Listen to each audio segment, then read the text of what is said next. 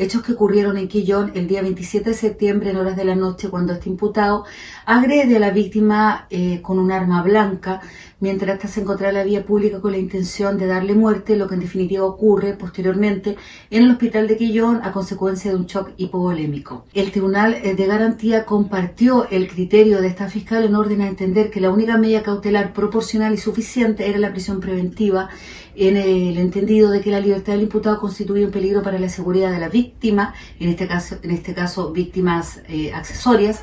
y también un peligro para la seguridad de la sociedad y había un peligro evidente de fuga.